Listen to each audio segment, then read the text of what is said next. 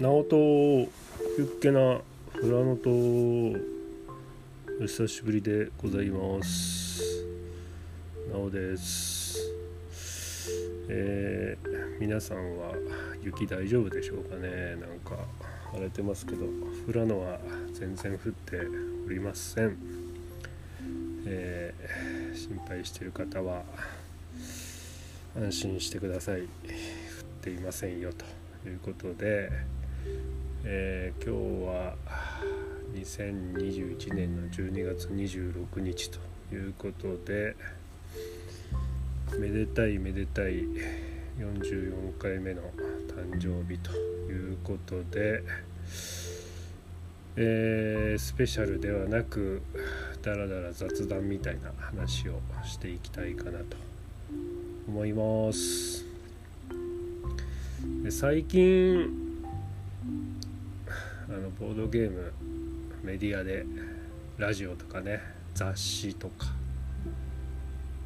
えー、ムック本とかテレビとか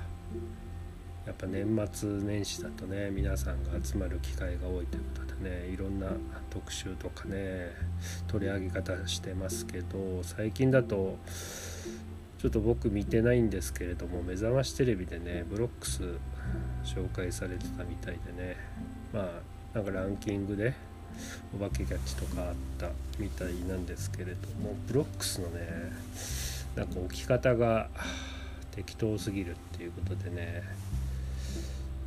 まあ指摘が入って目覚ましテレビ公式でルールが間違ってましたみたいな訂正してたのを見ましたけれどもまあいろいろね考えられますけれども、うん、まあどんな内容で放送されたかはちょっとわからないんですけれども。ちゃんとゲームをやってたんだけども見栄え良くするのにこう隙間にルール関係なく埋めちゃってでインサートみたいに、えー、その画像っていうかね盤面を映して放送したのか本当にルールが分かんなくやってたのを流したのか分かんないんですけれどもうんやっぱりちょっとあのブロックスってねトイザラスにも浮いてますよねであの試しに遊んでみてくださいみたいな感じでこう誰でも触れるようにえー、もう箱から出してあってピースも自由に触れてみたいな感じで置いてある場合がありますよね。それでまあおもちゃ買いに来た人が試しにこうブロックを置いてるのを見るんですけれどもやっぱりルールがまあ書いてはあるんですけどねルールが分かんないのかうーんでたらめに置いてでその場を立ち去るみたいな感じで。で今度マテルの商品どこまでなのか分かんないんですけどもフワちゃんがこう広報担当みたいな感じでね紹介するみたいな立場で就任しますよみたいな記事も見たんですけれどもやっぱそういう方が YouTube でねルールとか、まあ、番組とかで、えー、お知らせしてこういう遊びなんですよっていう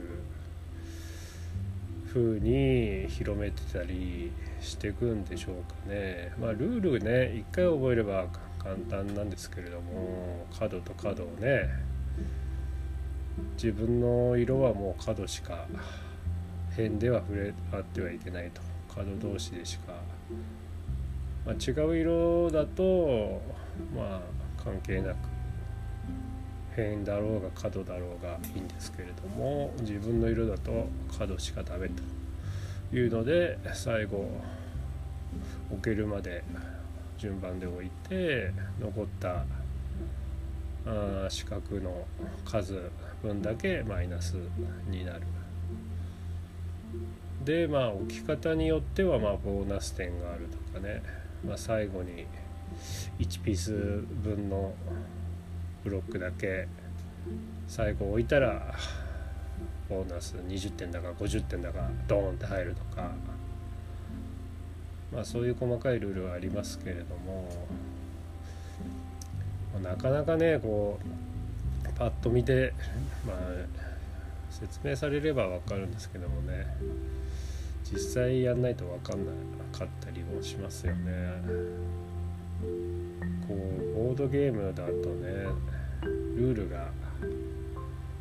複雑ではないんですけれども馴染みがないのでねなかなかこう見て見た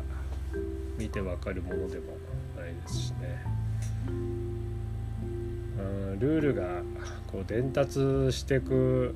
間にねこうボードゲームカフェで遊んだからあおもちゃ屋で売ってるから買ってやってみようって言っ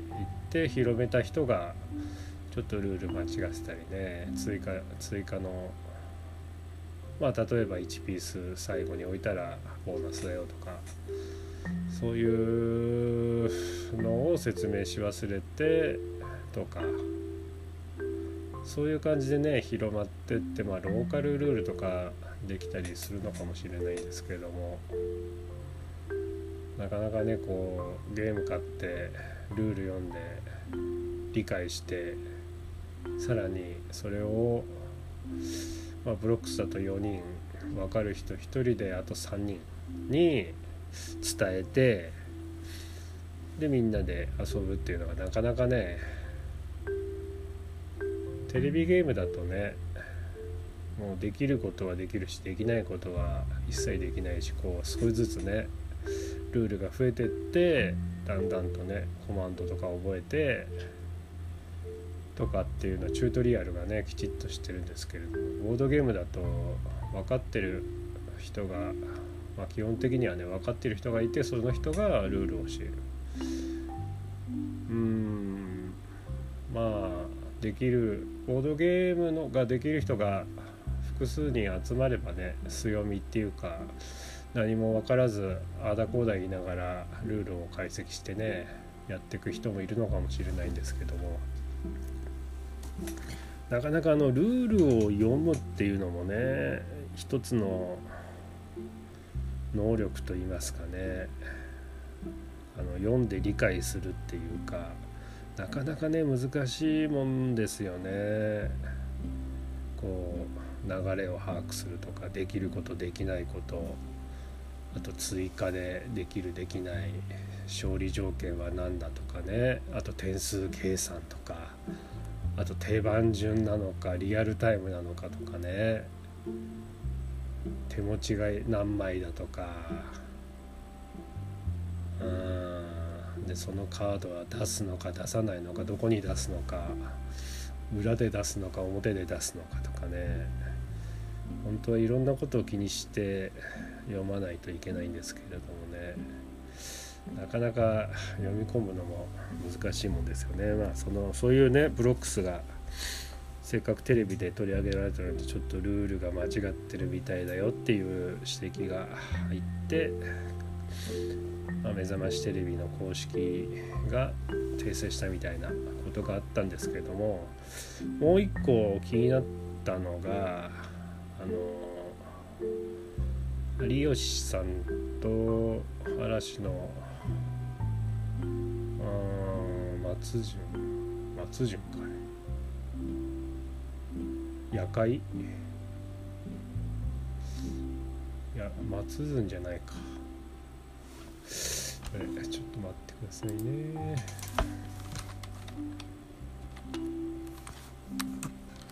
えー、っと。あ桜井くんね。松潤じゃなくて。があのこの前。最近であのクリスマスパーティーの会があってその時に最後みんなでゲームやりましょうっていうことで屋上の方に行ってであの宮下草薙の宮下さんがエセ芸術家ニューヨークへ行くを紹介してでみんなでやりましょうっていうことで、えー、遊んでたんですけれども、まあ、結構オインクのゲームも見た目も可愛くてねルールもそこまで難しいのもなく結構ねパーティーでやれるのもあるんで紹介されやすいのではあるんですけれどもまあ宮下さんが紹介してたんでそのルールが間違ったとかそういう話ではないとは思うんですけれどもテレビの、うん、演出上きちっとしたルールでやっていなかったんですけれどもそこはねうーん反応を見てたりしても皆さんがあんまり気にしてる様子もなくあああのゲーム YouTuber の誰々さんがやってたやつだ楽しそうとか。まあテレビ見てる人がねああ誰々がエセ芸術家じゃないかとかこの人じゃないかみたいなことは反応はしてたんですけれどもルールがちょっと足りてないんじゃないかみたいな風な反応してるのがちょっと僕は見受けられなかったのででそのやってる内容っていうのが、まあ、エセ芸術家は一筆ずつ、え、全員が2周してお題の親が決めたお題を書いていくと。でその中で書いていく人の中で1人がそのお題を知らずに、えー、書き終わった後に、その絵を見て誰がお題を知らずに絵を描いてたかと。芸術家の中にエセ芸術家が混じってるのかと。いうようなゲームなんですけれども。その中で、まあ、結構肝っていうかね面白いところはやっぱエセ芸術家まあ人狼でいうところの狼役お題が知らずに絵描いてるんで適当な絵を描くんですよねやっぱ。で結構不利な感じはするんですよね。お題知らないんでねさすがに一筆一筆一一画っていうかね一筆だけしか書けないの2周なんで合計で2筆2画書けるんですけれどもうんやっぱお題は分かんないんでバレバレなんですけれどもその後のルールでそれをきちっと補正っていうかね、えー、バランスとってましてまあ大概芸術家はバレるんですよね。で人狼のように指さして誰がお題知らなかった人かっていうのはあるんですけれどもそこでゲームが終わりじゃなくって終わった後に当たった人の指さして多数決で多い人がもしエセ芸術家だったらそこで終わりじゃなくてそこでそのエセ芸術家があ何のお題の絵を描いていたかは答えられたら逆転でエセ芸術家の勝ちっていうルールがあるんですよね。それで逆に芸術家が多数決で多かったらまあエセ芸術家の勝ちっていうかね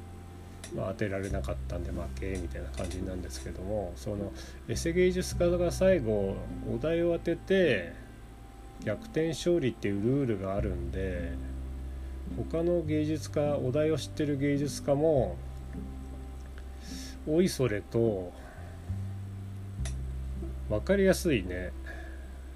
えー、絵をなかなか描きづらくなるんですよね。えー例えばあ何でしょうね。牛とか。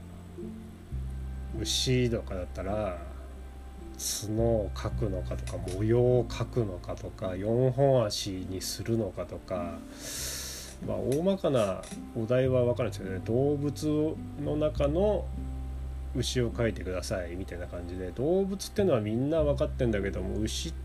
を描くのかどうかっていうのがあのエセ芸術家は分かんないんでなんか4本足を描き出したらあれなんか動物は動物だけど4本足の動物なのかって想像しながら顔を描いたり尻尾描いたりすると思うんですけれども。だけどこう革新的なこう模様を描くとかね角を描くとか鼻のこう輪っかをつけるとかそういうのね。あとおっぱいを描くとかね。そういうのを描くとあ牛だなってのバレちゃうんでせっかくエセ芸術家を見つけても最後逆転勝利されちゃうっていうのがあるんで牛だと分かってる人たちもエセ芸術家に牛とバレないように例えばあ模様を描かないで、えー、まあ牛って分かってますよっていう感じで尻尾を描くとか他の人たちにはね俺はお題分かってるけどエセ芸術家にはこうヒントを与えないがためにちょっと分かりづらく回転ですよアピールをしながら書くんですけどもそれもエセ芸術家にとってもそういう場の雰囲気は有効でやっぱ俺もお題知ってるけどわざとに分かんないようにこうバレないように書いてんだよみたいな雰囲気を出せるんでなんかこうストレートにねえー、その一筆一筆が分からないからちょっと変な絵になるっていうのがみんながこう分かりづらく描くから変な絵になってくっていうような場の雰囲気になってくんで結果誰が分かんな誰がエセ芸術家か分かりづらくなってくるっていうような要素もね入ってるんですよね。でそういうこう最後の要素が入っていなかったんですよねこの前ねテレビでね。でテレビでやってたのはお題をこう振り分けてで1人だけ書いてないお題がわからないようにしてでせーので見てで一筆書きずつ2周して、まあ、大きい紙にねマジックで色を変えて書くっていうのをやってで最後エセ芸術家が誰か指さしてでバレたら負けみたいな感じでやっててそこで終わりだったんですよね。それだとねやっぱ不利なのは不利なんですよね。で最後親で最初のルールもあって親がお題を決めてで誰にか教えないか誰に教えるかこうお題を配るお題を書かれたカードを配るんですけどその配る相手を決めた後に誰から書くかっていうのも親が指差しで、えー、決めるんですけれどもその時最初にこう真っ白お題が分かんない人を指すんじゃなくてお題が分かんない人が例えば最後の方になるように、えー、お題が分かんない人の左隣の人から書き始めてくださいとかっていう指示を出すのも親の役目なんですけれどもそういうようなルールもなかったんでこうじゃあ有吉さんから書いてくださいって言ってそれは誰かお題が知ってるか知ってないか関係なくもうランダムに配られて偶然的に最後手番の人が分かんなかったっていうだけでそういうルールも盛り込まれてなかったんでまあ宮下さんがね関わってたんで多分テレビ上の演出ではあるとは思うんですけれどもなかなかね見ててもやっとまあ細かい話なんですよね。見ててね面白ければテレビはいいんだろうけどなんかね見ててもやっとした人いなかったですかね。なんか俺がうだうだ言ってるだけなのかな。どうなんですかね。でそのタイミングよく今スイッチでねウインクのゲーム海底探検と月面探検と S 芸術家とが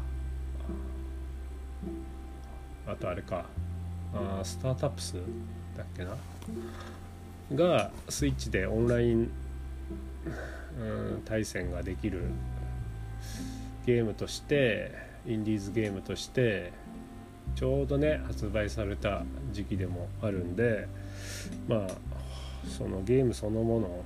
箱そのものを買わなくてもスイッチでね遠隔で遊べたりもするんで、まあ、ルールミスがその分なくなりますよね。そのスイッチの中でね説明もしてくれるし手順も一つ一つ追ってやってくれるだと思いますしねだからあそのテレビ見てねあ面白そうだなそういえばスイッチにあったなってので遊んだ人はねちゃんとしたルールで遊んでるとは思うんですけれどもね、うん、だからああいうテレビ見てねまあ遊ぶ人の人数分だけね色のマジックがそれぞれ違う色のマジック持って、まあ、A4 の紙でもいいんでそれに一筆ずつね、えー、書いてそのお題知ってる人知らない人分けて書いて誰がうん知らない人か遺跡技術家かっていうのを探すだけのゲームをやろうと思えば、まあ、別にねゲーム買わなくてもできるんだけどちょっとルールが抜けてるんでいまいちこう面白みが伝わらなかったりねするんじゃないかなと思ってその最初言ったね、えー、ブロックス？なんかルールおかしいんじゃないかみたいな感じで盛り上がってたんだけどそのテレビ夜会でやってたね S 芸術家もルール間違ってるっていうかルールはしょってテレビ映えしてるような感じでやってたんだけどなんかね肝心なルールが抜けてる気がしてうーんまあテレビ的にはなんか盛り上がってたからいいのかもしんないけどなんかちょっともやっとしたんだけど俺だけだったのかななんて思ったりしてこういう話をなってるんですよねどうですかね皆さんは。でそこまでうん気にして見てるのか見てないのか逆にルール知ってるゲーマーが見てなかったのかわかんないんですけれどもなんかそんな感じがしましたね。ちょっとね細かい話でうだうだ喋ってるだけで今日は終わりますけれども。ね、こんな話もね前もねしたような気がしますけれども。ねついにね年末年始もうクリスマス終わってね。帰省も始まってねこう会いやすい感じにもなってるんで何かねこうテレビとかラジオで聞いたねゲームを遊んだりもする人もいるかもしれませんけどもね。皆さんはねどんなボードゲーム遊ぶんでしょうかね年末年始。結構ラジオでもね日曜サンデーで1時間ぐらいゲーム特集したりナックファイブでね池田哲也さんが1週間ぐらいね毎日何本かゲーム紹介したりねしてますよね。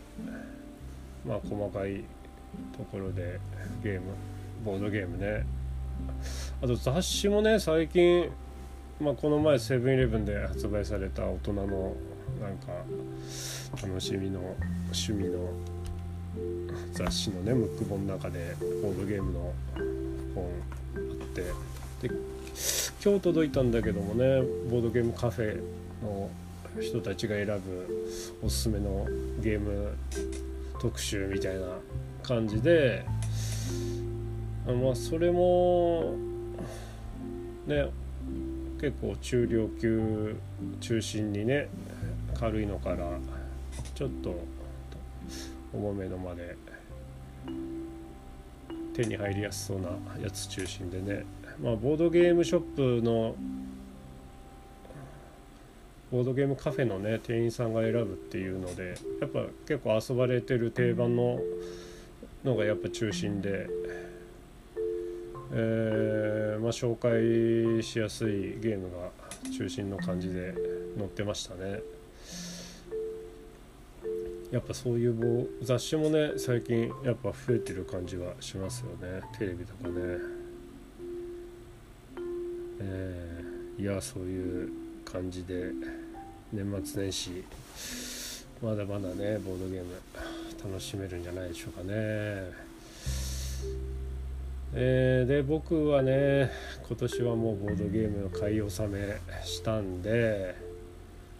で去年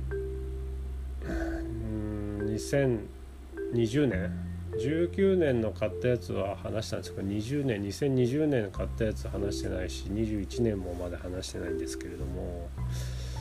だいたい2020年が70代ぐらい65前後。で今年も65前後ぐらい買ってるみたいでまあそれもねまあリスト見ながら一個一個まあそんなに詳しくまあ遊んでないんで詳しくは話せないんですけども、まあ、こんなゲームでこんな感じで買ってみたいな感じでね喋れたらいいかなと思ったりもしたんだけどどんだけ需要がありますかね。なかなかね反応に期待はまあ一人でダラダラ喋ってるだけなんでね。そんなに反応は期待しないんですけれども反応があったらやっぱ嬉しいもんなんですけれどもねなかなかなかなかね定期的に配信もしてるわけでもないんで難しいんですけれども。まあ時間があればあれも結構長くなっちゃうんでねまあ時間があればやりたいかなと。その去年やってない分ね。思います、ま、ということでまあまたえ時間がありましたら更新したいと思います。ありがとうございます。最後まで聞いていただいて。ということで、え、Twitter とか DM でお返事いただけると嬉しいです。ハッシュタグフラノのなおさん。フラノは漢字でなおはカタカナ。フラノのなおさんでつけてつぶやいてくれると嬉しいです。えー、以上になります。それでは皆さん良いお年を。したっけね